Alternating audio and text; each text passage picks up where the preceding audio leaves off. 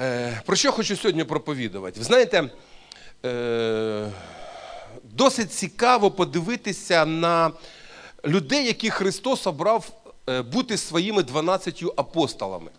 12 апостолів Христа.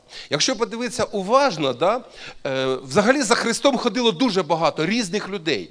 І я думаю, що ну, багато з них, мабуть, би хотіли, щоб Христос обрав їх своїми учнями, правда? Ну, якби ви ходили за Христом, ви б хотіли, щоб Христос ну, от вас сказав, ти будеш моїм учнем.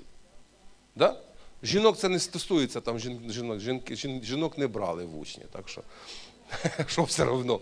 Не брали. Вони ходили, але їх не а, тільки, тільки, тільки мужиків обирали. Ну так було. Ви знаєте, е, коли е, читаю, коли так розмірковую, е, дуже цікаво, вони всі були різні.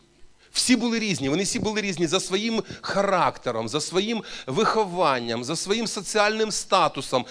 Те, ким вони були до того, як стали учнями Христа, вони були різні. Четверо з них були рибалки. Хтось каже, що 12, але це неправда. Четверо були рибалки.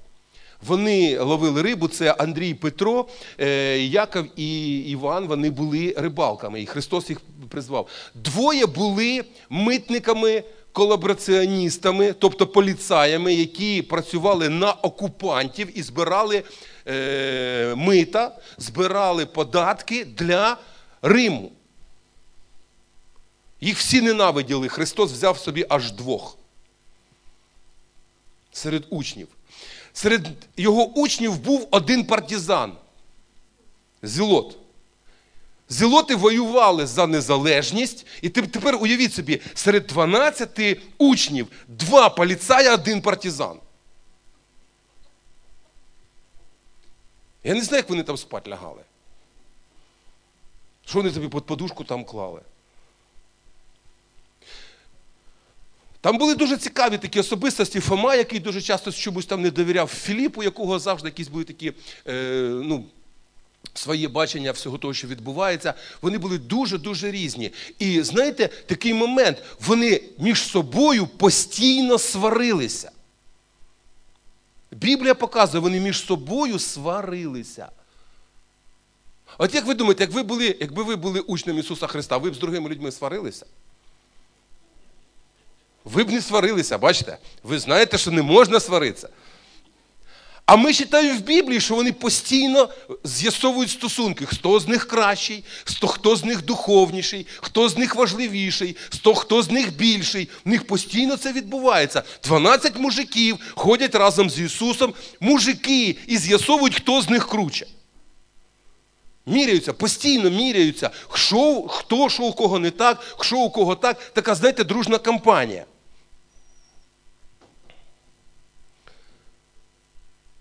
Скажіть, як вам такий дружний колектив засновників церкви? Бо вони заснували церкву. Ці 12 це 12 стовпів, на яких була основана церква. Як би ми з вами почувалися, якби ми попали в цей колектив?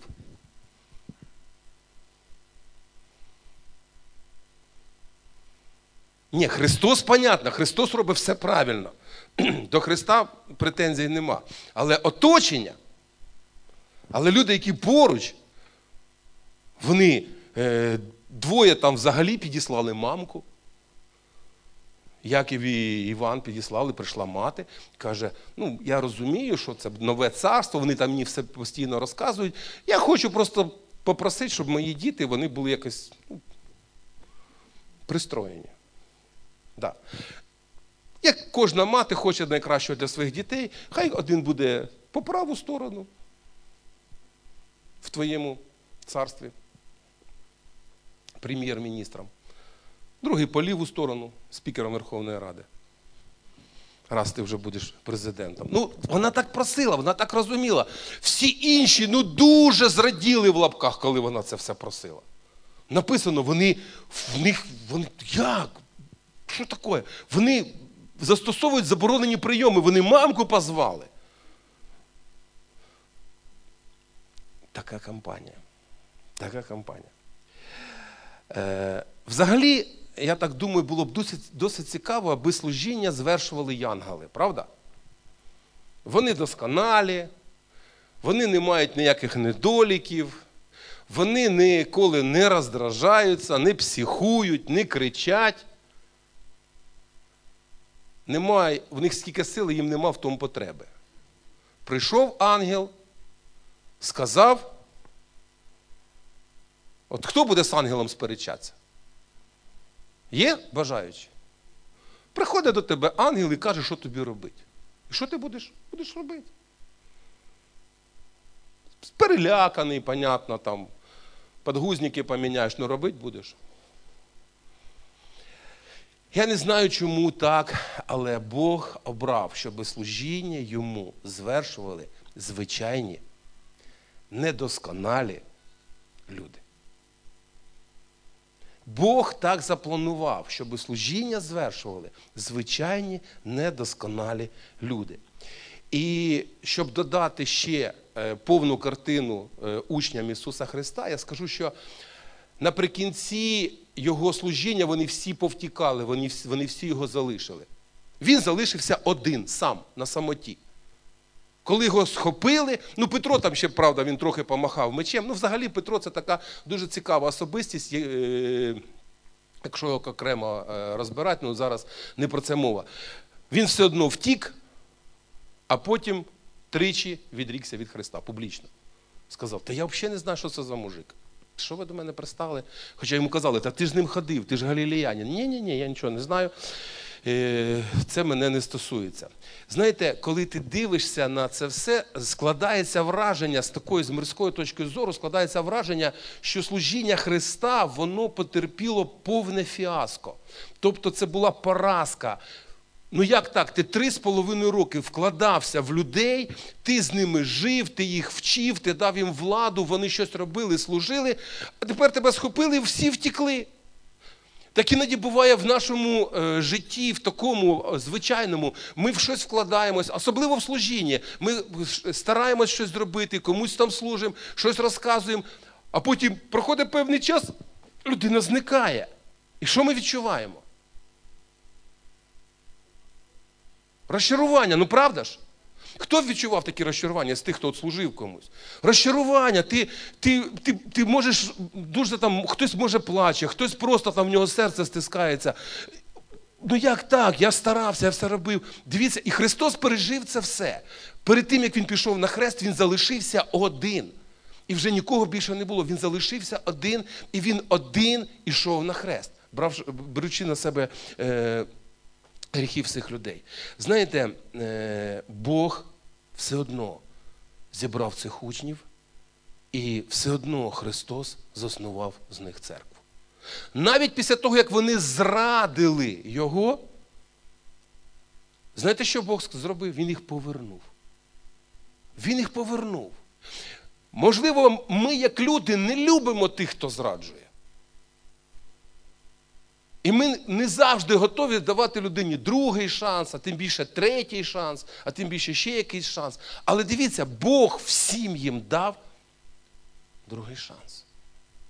А Петру, який його тричі зрікся, він взагалі передає через Марію, каже: скажи учням і Петру. Бо Петро вже не вважав себе учнем. Він такий був імпульсивний, емоційний. І він, знаєте, е, якщо наступати, то він перший, якщо відступати, він теж перший. Це його темперамент такий був. Це він такий був, знаєте, він він дуже швидко запалювався. І він від того, що він відрікся тричі, він, мабуть, вже не вважав себе учнем. Тому а Христос каже: а тепер скажи Петру і учням, що я їх чекаю, на них чекаю в Галілеї після свого Воскресіння. Тобто Христос його е, підняв. Тема моєї сьогоднішньої проповіді сила Божого царства в нас. Сила Божого царства в нас. За часів служіння Христа люди були дуже релігійні. Сьогодні навіть теж люди є, багато людей є релігійних, правда? В нашому. Зараз, знаєте чогось, зараз м'ясо трошечки подешевшало. Хто знає причину? Сало подешевшало. Піст, да, піст. І люди, які вважають себе релігійними, вони зараз дотримуються поста. Вони зараз не вживають е, жирну їжу, не вживають м'ясо, тим більше не вживають сало, тому що зараз іде православний піст. Все. Що люди роблять, коли Пасха? всі стають віруючими. Всі, ну майже всі беруть ті всі кошики, йдуть і стоять ніч. Я пам... я, колись так, я колись так робив. Один раз в своєму житті ми з дружиною пішли, ми вирішили посвятити Пасху. Це ще була е, церква на партизанській. І ну, понятно, що туди, в саму церкву не не попали. Ми стояли біля десь там на дорозі, йшов дощ, я стояв там під зонтиком, курив, ждав, поки ну, посвятять мою Пасху. Я такий був клас на релі. Я приїхав такий натхненний зранку, ос- освячений.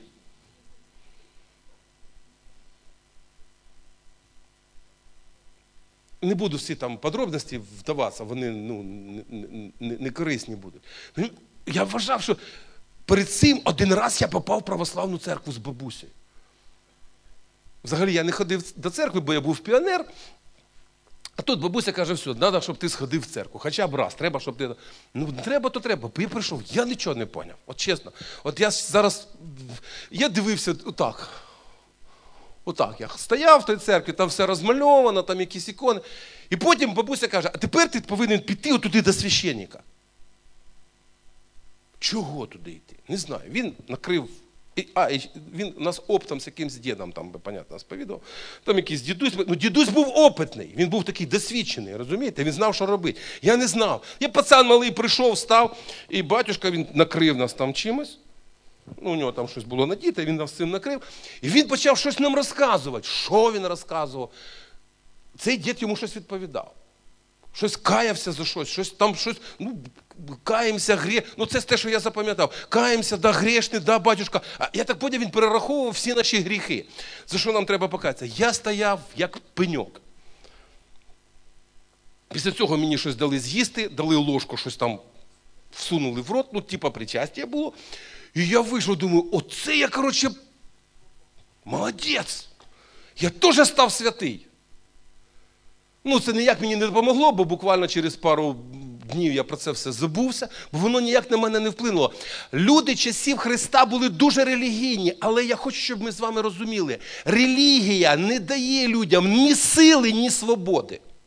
Просто виконання певних якихось е, настанов, щось людина робить, кудись людина там так прийшов в православну церкву, треба поставити свічечку, треба знати, куди поставити. Там є спеціальні бабушки, які тебе направляють, куди тобі треба поставити за здрав'я, за упокой там і так далі. Що треба як зробити. Людина зробила, але серце воно не приклалося до цього всього. І Христос, коли він прийшов, він побачив, що люди дуже релігійні, вони виконують якісь такі настанови. Треба обов'язково ти прийшов з, е, з ринку, треба перевдягтися, вдягти іншу одежу, помитися, вимити руки, перевірити, щоб посуд був чистий, е, перевірити те, перед... І що? Чи це змінює всередині людину? Це не змінює всередині людини. І те, що він побачив, він побачив тільки обгортку. Всередині ці люди були мертві. І тому, звертаючись до книжників і фарисеїв, він сказав: ви скриті гроби. Тобто ви маєте вигляд, наче ви живі, але насправді ви трупи. Луки, 11 розділ, 14 вірш. 44 вибачайте. Горе вам, книжники, фарисеї, лицеміри, бо ви, наче непомітні гроби, люди по них ходять і не знають того. Тобто люди не знали, що насправді релігія вона не дає і ніколи не може дати ні сили, ні свободи. Коли людина виконує якісь якісь там, ну що тобі зробити? Поклонися там, що тобі зробити там, перехрестися, що тобі ще зробити? Те зроби, це зроби. Нащо ти це робиш? Питання встає, нащо ти це все робиш? Бо тобі так сказали, бо тебе так настановили, бо тобі щось пояснили. Насправді релігія не спасає людину, не дає їй сили. І знаєте, була різниця, коли Христос вчив людей, відбувалося щось надзвичайне. Бо коли Він казав якісь слова, люди відчували, що за цими словами є щось більше, ніж просто слова. Є сила. Коли Христос сказав Нагорну проповідь при кінці, люди вони не могли це пояснити, але вони це відчували, вони це усвідомлювали. У нього є влада. У нього є сила. Матвія, 7 розділ, 28-29 вірші. І коли скінчив Ісус промовляти, дивувався простий люд з його навчання, бо навчав їх як той, хто має владу, а не як їхні книжники і фарисеї. Особливість вчення Христа, воно має владу, воно має силу. Воно впливає. Це не просто знання, це не просто інформація. Це те, що приносить реально зміну в жит... зміни в життя людини. І Христос не виглядав поважним. Христос не ходив поважно, щоб всі побачили, ну я, син Божий, я тут такий прийшов. Він вдягався звичайно, ходив звичайно, був звичайним, але коли він говорив, то відчувалося, що за цими словами є сила. Ці слова мають владу. Ці слова мають владу. І Дуже важливо те, що Христос показав е, Царство Боже в дії. Я про це вже багато говорив і ще раз хочу нагадати, бо Царство Боже має силу. Брати і сестри, Царство Боже має силу. Тема проповіді, що Царство Боже має силу в нашому житті, в нас. Це не просто ну, ну, царство. Ні, це царство, яке впливає. Царство Боже має, воно, воно змінює людей. Воно перевтілює людей, воно перетворює людей, воно змінює життя, воно змінює характер, воно змінює обставини життя. Царство Боже має силу. Я хочу, щоб ми зараз прочитали е, одну історію Матвія, 9 розділ з 1 по 8 вірші. Матвія 9, 8, 1, 8.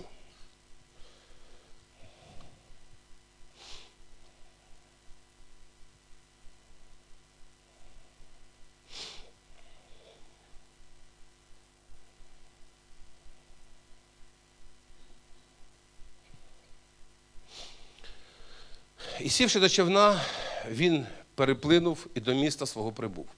І ото принесли до нього розслабленого, що на ложі лежав. І як побачив Ісус їхню віру, сказав розслабленому: Будь бадьорий, сину, прощаються тобі гріхи твої. І ось дехто із книжників сказали, е, стали казати про себе: Він Бога зневажає. Ісус же думки їхні знав і сказав, чого думаєте ви лукаве в серцях своїх? Що легше сказати, прощаються тобі гріхи, чи сказати вставай та й ходи. Але щоб ви знали, що прощати гріхи на землі має владу син людський, тож каже він розслаблено: Уставай, візьми ложе своє та йди у свій дім. Той устав і пішов у свій дім. А натовп, побачивши це, налякався і славив Бога, що людям він дав таку владу. Така ситуація. Христос прийшов, Він там навчає, прийшов в своє місто, де він жив. Зібралося багато людей, натовп. Ми знаємо цю ще історію з інших Євангелій, як туди цього розслабленого доставляли. Але сам факт, принесли паралізовану людину. Він бачив віру тих людей і каже: тобі прощаються гріхи. Стоять фарисеї, для них це дійсно богохульство, він зневажає Бога, як він може так себе вести, як він може це казати. Але він каже: якщо щоб ви розуміли, що я маю владу прощати гріхи, бо що легше сказати? Що легше сказати? Прощаються тобі гріхи, чи встань свої, е, і бери свою постіль, іди додому. Перше легше сказати. Тобі прощаються гріхи. Простились, не простили, куди ти знаєш. Сказав та й сказав. Але Христос це робив з владою, розумієте? Він не казав просто пусті слова. Він каже, тобі прощаються гріхи. Вони стали, як прощаються гріхи? І він каже цьому розслабленому: будь бадьорий. Тобі прощаються гріхи, будь бадьорий. Як воно розслабленому, будь бадьорому? Але щось почало відбуватися. Щось почалося відбуватися. Царство Боже має силу. Царство Боже має силу. І що відбулося далі? А далі Христос каже, бери свою постіль і йди.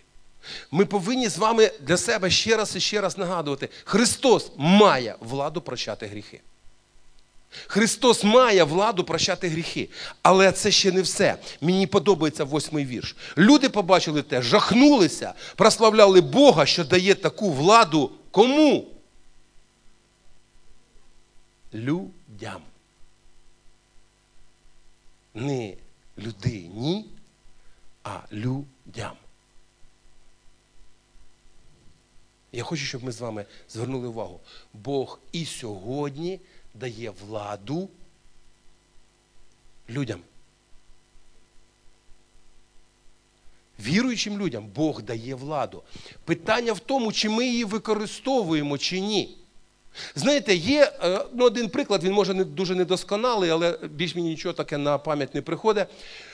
Е, Коли ми бачимо такого невиразного собі чоловічка, вдітого в поліцейську форму і з полосатим жезлом на дорозі, або зараз в них вже там такі червоні е, кружечки, да?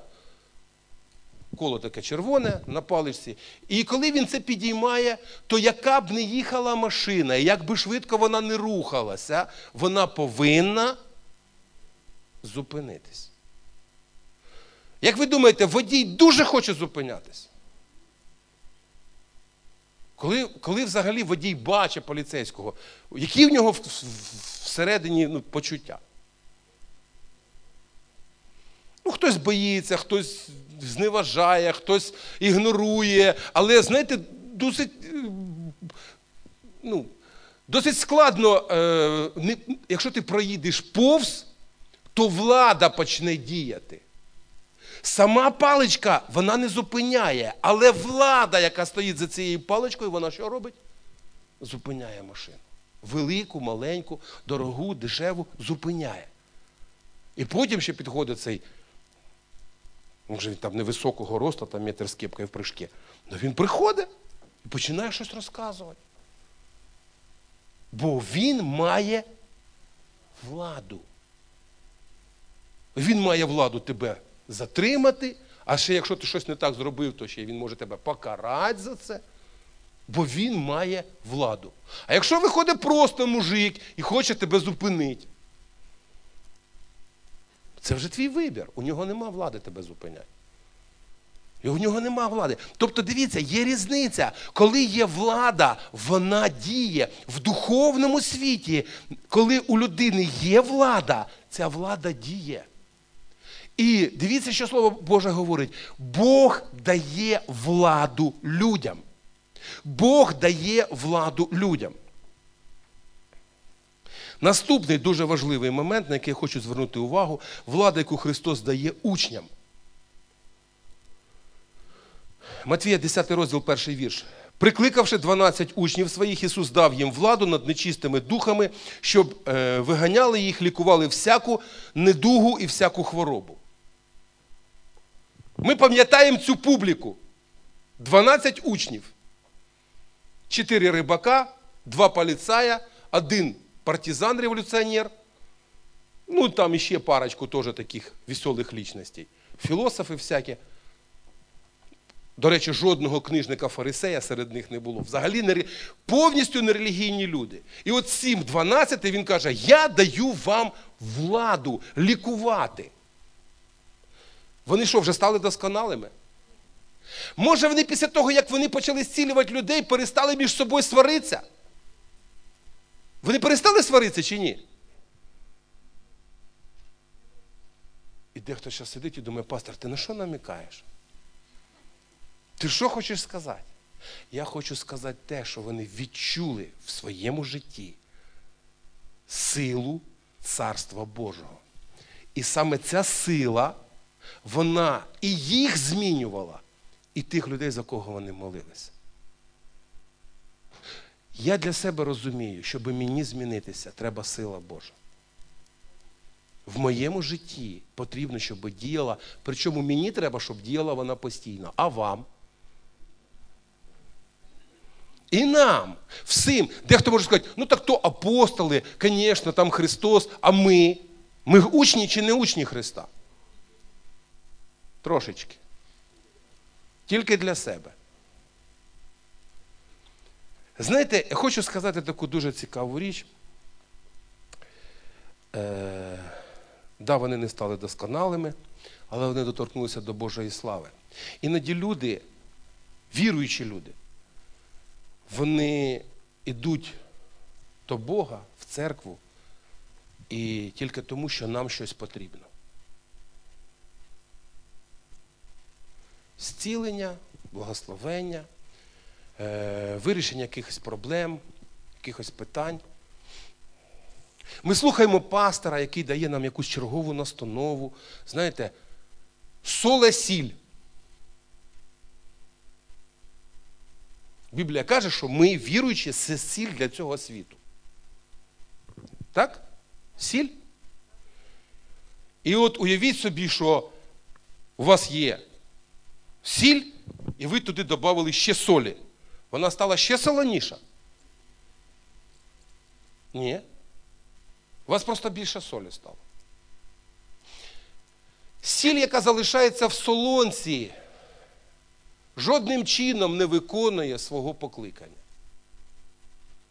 Сіль, яка знаходиться в мішку, так само не виконує свого покликання, як сіль. Вона є. Її багато. Але вона нічого не робить. Бо її справжнє покликання це посолити м'ясо, сало, борщ. Там вона впливає. Так чи не так?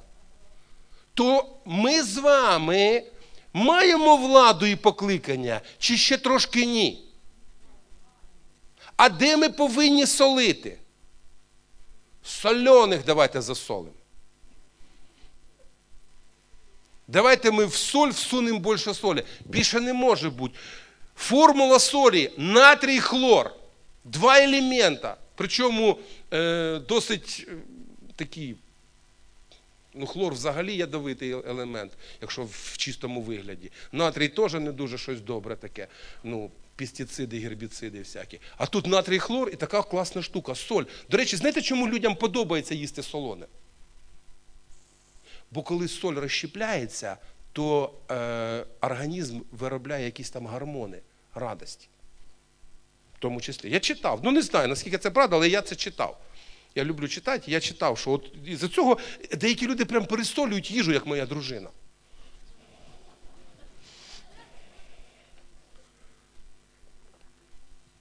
Ні, вона останнім часом вже підлаштовується під нас, вона тільки собі пересолює. Ну, Люба людина, ну хоче бути щаслива ще й від цього. Чого ні? Ну кожному своє. Слухайте, я хочу, щоб ми з вами усвідомили, Бог покликав нас з вами служити іншим людям. Це дуже важливо. І знаєте, що я помітив? Я помітив такі речі, буквально на цьому тижні ми збиралися з пасторами міста. І нагадався мені випадок, який був у нас в Косівці е, на початку нульових років. Ми поїхали туди з євангелізацією, зібрали людей, було служіння зцілення і звільнення. І я я, я його запам'ятав. Чому? Я, Було багато цих служінь, але це служіння я запам'ятав. Чому? Тому що там відбулася така подія, яку я не планував. Яку ми всі хочемо, але її важко запланувати. Почали молитися, поїхали служителі, моляться за того, за того. Люди вийшли з якимись хворобами, проблемами. А я проповідав, до мене ніхто не йде. І я такий собі стою, класно, ніхто не йде. Просто молюся, підводять маленьку дівчинку. Підводить ті, тітка її. Якби я знав, що тітка, я б не молився. Ми взагалі е, любимо молитися за хворих, правда? Всі хворі зцілюються, коли ми молимося. А? Знаєте, я покаявся в церкві, в якій не молилися за хворих. Не молилися за одержимих. І взагалі сказали, знаєш, ти старайся за одержимих поменше моли, взагалі не молися, бо біси з них вийдуть, в тебе вскочуть, а з тебе потім не буде кому їх вигнати. Бо ніхто не виганяє в нас бісів. Тому і в мене була молитовна група, і там прийшла одна жіночка, вона була одержима, і та, ну, казали, що вона була одержима. Ми почали молитися, в неї почала боліти голова. Вона каже, в мене болить голова, мабуть, я піду. Я кажу, звісно, йдіть. А що я буду молитися за неї? Служителі не моляться, діякана не моляться. Я взагалі ніхто, що я буду за неї молитися? Але знаєте, в моєму житті був такий момент. Я проповідував там, де я працював, і е, це була друга зміна, я як зараз це пам'ятаю. Я проповідував своєму товаришу, другу, і він сидить і каже: у мене так болить голова. Якби я знав, після чого в нього болить голова, я в житті за нього не молився. Це він мені потім признався, після чого в нього болить голова. У Мене так болить голова, мені так погано. Ти за своєю проповіддю, слухай, якщо твій Бог може зцілити мою голову, я в нього повірю. І я усвідомлюю, що якщо я зараз нічого не зроблю, він мене більше не буде слухати. І ми вже заходимо в цех з вулиці. Я йду, я все це прораховую. Я шукаю, які в мене будуть путі відходу. В случаї, якщо він не зцілиться. Кажу, як є. Я кажу, ладно, зараз ми помолимося. Пішли. Ну, в цеху ми не будемо це. Йдемо за сусідній цех, і я кажу, а ти теж должен молитися. І мисль, якщо він не зцілиться, значить він погано молився. Ми знаємо, як викрутитися в будь-якій ситуації, правда? Ми ж причину, чому Бог не діє, завжди знайдемо. І тому я, ми йдемо, і я, ми стаємо на молитву. Я кажу, ти молись і не слухай, що я буду казати. А у самого я як зараз згадую своє, свій стан. У мене було таке, такий стан, що наче мене роздягли і поставили на площаді, на всеобще обозріння. Оце так я себе почував. Ми стоїмо вдвох, але мені так соромно, мені так гидко, мені так погано. Мені... І я починаю молитися в такому стані. Мені та... За що мені соромно, я не знаю, але мені ну, дуже погано. Я себе, я молився, ну, мабуть, хвилину, не більше. Бо більше цей сором я б вже не витримав. Я боявся очі розплющувати. Я відкриваю очі. Він стоїть в нього очі. Такий дальній світ. Я кажу, ну що? Він каже, а що це було? Якщо б мене питали, що це було, то я б не хотів би нікому розказувати, що це було. Бо мені було дуже погано. Бо я себе почував дуже гидко в цей час. Ніякої сили, ніякої присутності, повна відсутність і позор. Оце те, що я відчував. Я вам чесно кажу, це перший мій досвід молитви за зцілення. Він каже, така сила. Я думаю, клас. Ми ми перебуваємося на ходу, правда? Кажу, да, це ж Бог. Це Бог. Кажу, голова. Та каже, яка голова? Тут така сила на мене зійшла. Тут таке состе, таке. Я що курить можу бросити? Звісно, можеш. Звісно, хочеш, ми можемо молитися, щоб ти бросив курить. Я вже все, я вже віруючий. Я вже молодець, я вже знаю, що робити. Нічого, що дві хвилини тому я я готовий був умерти, щоб не йти туди не молитися. Бо мені страшно і стидно було, соромно. Це стан, розумієте? Іноді так буває з людьми. Мене ніхто не вчив, мені ніхто не розказав, як це робити. Але я усвідомлював, це треба зробити. Це треба, за людину треба помолитися, щоб вона потім відчула силу Божу на собі. Я даю силу Божу? Ні. Я за це не відповідаю. І коли там в Косівці підвели цю маленьку дівчинку до мене, я кажу, а яка проблема? Він каже, а вона не бачить на одне око. Я стою, думаю, я що тут волшебник чи що?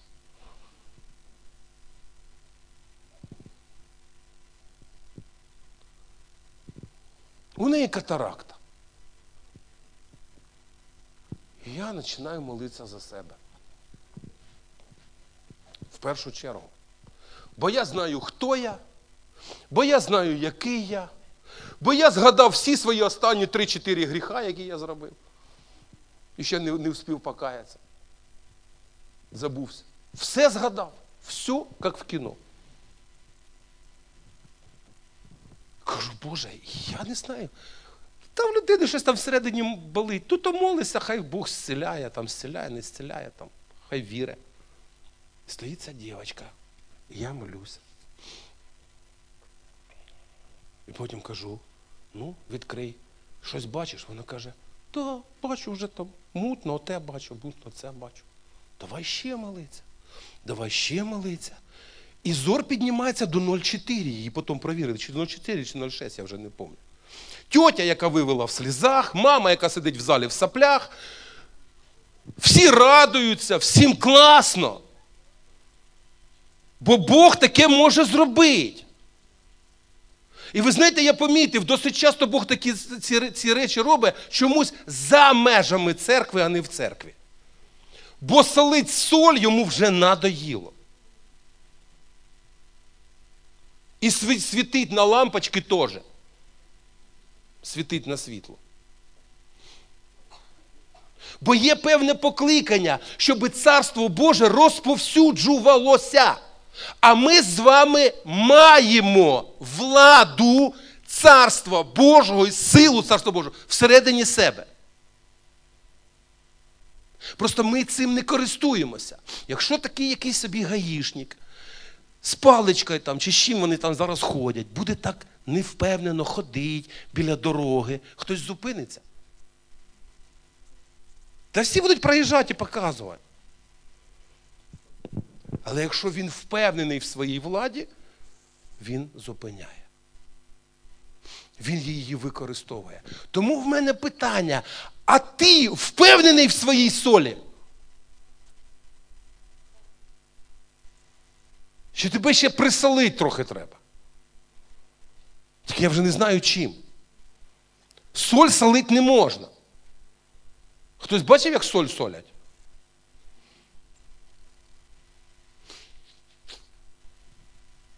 Якщо ти впевнений в своєму покликанні, то ти маєш його виконувати. Ще раз повторюю, ці апостоли не стали досконалими. Після цього вони ще сварилися. Вони прийшли після місії і почали вихвалятися, у кого більше людей зцілилося, у кого більше людей звільнилося. Потім вони до них привели одного хлопця, якого вони не могли з нього біса вигнати. Да? Знаємо про це. І прийшов батько до Ісуса, каже: в тебе учні вони не можуть вигнати, треба, щоб ти виганяв. Тобто ще у них не було там, щось у них не виходило, не все в них получалося. Вони робили помилки в своєму житті. Але дивіться, недосконалість і помилки це не причина для того, щоб нам не свідчити про силу Царства Божого. Це не причина, щоб нам не свідчити, що є сила Божа, і Бог може зцілювати. І Бог хоче зцілювати і звільняти людей, тому що це жива віра, а не релігія. Все, що ми отримуємо в Царстві Божому, ми отримуємо на підставі віри. До речі, ця жіночка 3 чи 4 місяці походила в церкву, донька якоїсь зцілилася, потім пішла з церкви в світ. Вона не захотіла залишати гріх. Я хочу, щоб ми усвідомили, не завжди ці чудеса, вони вони стають так, знаєте, причиною людини, ні, я від Бога нікуди не піду. Ні, все нормально, Бог зцілив, спасіба, до свидання. Я зустрічав багато людей, які зцілилися або звільнилися, і потім ти їм кажеш, ну Боже ж тебе звільнив. Пам'ятаю одну дівчину, вона каже, ну я вам дякую, я три рази у вас була. Ну, типа, я відходила. Те, що в мене Бог зцілив, я Тобто у людей свої якісь е, плани на на своє життя, і вони не розуміють, не усвідомлюють, що у Бога є покликання для всіх нас, щоб ми не просто користувалися Царством Божим, а щоб ми е, були сповнені Духа Святого і розповсюджували Царство Боже, силу Царства Божого навколо себе. У нас це є. Біблія говорить, що ми це носимо в глиняних сосудах. Тобто нам ніякої слави від цього. Це не хто з нас робить, це робить Бог.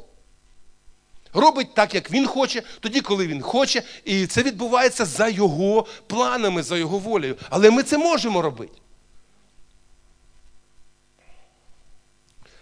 Все, що відбувається в Царстві Божому, відбувається вірою. Знаєте, іноді людям здається, що вони роблять якісь певні речі. Я оце і оце роблю для Бога, і це роблю для Бога. Я маю право. Я скажу вам так: ми нічого не можемо заробити. Іноді деяких людей це вражає і обіжає. Я так багато пожертвував грошима, часом, ще там чимось. І я жду, що ви якось, ну, і Бог мене якось підніме, і ви на мене якось будете дивитися. Дорогенькі мої, давайте нікого не будемо підносити. Ні пастора, ні якогось служителя, нікого іншого. Бо ми підносимо тільки одного Бога. Все інше це люди. Якщо він багато пожертвував, це слава Богу, що Бог йому дав. По-перше, дав ці гроші, по-друге, дав йому можливість жертвувати. ну, жаба не задушила його. Бо декому досить складно. Жаба може так придушити, що людина скаже, та ні, підождіть, я не можу скільки пожертвувати. Я знаю історію е, одного знайомого пастора, він каже, у мене був бізнесмен, він, він заробляв тисячу доларів в місяць і 100 доларів жертвував. Все було класно. Поки в нього не вистрілило в один місяць 10 тисяч доларів. Коли він порахував десятину, він пішов з церкви. Не змог. От не змог, і все, жаба задушила. Таке буває іноді з людьми. Тому якщо людина вміє це робити, це теж дар Божий. Бути е, відкритим для того, щоб допомагати іншим людям. Молитися за інших людей, щоб було зцілення і звільнення. Це все одно дія Божа, це не дія людська. Амінь. Це взагалі-то це дія, це Бог робить, це Бог діє через людину. Тому вся слава все одно віддається Богу. Е, коли ми щось робимо, іноді я бачу, як люди якісь речі роблять або не роблять, тому що бояться. Хтось може має якісь іще там моменти. Я хочу, щоб ми з вами усвідомлювали. Дуже важливо, в Царстві Божому все відбувається на підставі віри. Праведний живе вірою. Ми отримуємо прощення гріхів по вірі. Чому ти віриш, що, чому ти впевнений, що твої гріхи прощені? Я в це вірю. Або інша людина не вірить, і ти йому ніяк не можеш це доказати. Але та людина, яка послухала проповідь про те, що Бог прощає гріхи, і повірила, отримує прощення гріхів. І вже інші підходять і кажуть, а що з тобою таке? А чого ти так змінився? А мені прощені гріхи. Ти звідки знаєш? Бо я знаю, бо я вірю. І так само вірою людина отримує силу Духа Святого, так само з вірою людина отримує хрещення Духом Святим, так само вірою людина отримує дари Духа Святого в своєму житті. Вірою я вірю. Я приймаю це, Бог мені це дає. Бог послав Слово своє, і воно в мені щось, щось робить, і щось відбувається всередині мене. Вірою. Тому я хочу, щоб ми з вами розуміли, насправді в Царстві Божому все відбувається на підставі віри. Через віру ми можемо жити надприродним життям, постійно мати взаємостосунки з Богом і приймати Його обітниці. Це, це дар, який Бог дає. Ми можемо жити взагалі. Знаєте, мене, мене останнім часом це непокоїть. Дуже часто віруючі люди перестають жити надприродними речами. Російською мовою сверхъестественним. Віруючі люди скочуються на рівень, ну, слава Богу, сьогодні все нормально. Якось там проживемо цей день. Почекайте, ми що, покликані просто прожити цей день? Народ Божий. Ми що покликані просто сьогодні прийти на служіння, піти з служіння і жити просто звичним, звичним мирським життям? Ми маємо покликання жити надприродними речами, чи не маємо? Маємо. Бог хоче використовувати нас з вами для своїх надприродних речей. Якщо ми цього не робимо, якщо ми не спілкуємося з ним, якщо ми не наповнюємося силою, не живемо надприродним життям, ми нічим не вирізняємося від книжників і фарисеїв. Ми нічим не вирізняємося. Ми такі самі стаємо. Бо і у нас немає тоді сили. Ми хороші люди, які знають Біблію, на тому все. Але почекайте, це не наше з вами покликання. Ми покликані жити над природною вірою, і ми, покликані розповсюджувати Царство Боже в цьому світі. Хто покликаний? Тільки пастор. Ну так же ж проще. Йому Бог дав. Знаєте, я от тільки родився, мені все зразу Бог дав. Мікрофон в руки, в одну руку, в другу Біблію. Та ні, ці всі речі вони відбуваються в нашому житті поступово. І ми зростаємо в, і, і в тому, щоб мати владу в Царстві Божому, ми також зростаємо. Через віру наше життя набуває надприродної здатності чути Бога, приймати та бути каналом чудес і відповіддю на потреби інших людей. Це дуже важливий момент. Ми досить часто, доволі часто сфокусовані на собі, своїх потребах, своїх проблемах. І хочемо, щоб тільки наші проблеми вирішувались. Тому ми приходимо і на домашній групі або в церкві сидимо, слухаємо і чекаємо. Ну, давай же лідер, ну роби щось зі мною. Давай, пастор, тебе повинна бути така проповідь, щоб я додому летів. Бо в тебе був тиждень, щоб готуватися до служіння. Якщо ти погано підготувався, то ну, що, що ти тоді за пастор? Тебе повинна бути класна проповідь.